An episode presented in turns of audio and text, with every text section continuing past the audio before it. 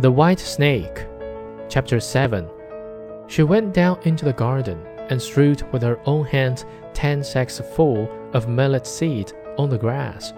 Then she said, Tomorrow morning, before sunrise, these must be picked up, and not a single grain be wanting. The youth sat down in the garden and considered how it might be possible to perform this task. But he could think of nothing, and there he sat sorrowfully, awaiting the break of day, when he should be led to death. But as soon as the first rays of the sun shone into the garden, he saw all the ten sacks standing side by side, quite full, and not a single grain was missing.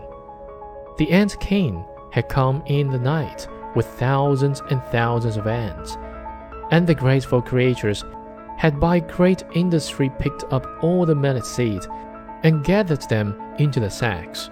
Presently, the king's daughter herself came down into the garden and was amazed to see that the young man had done the task she had given him.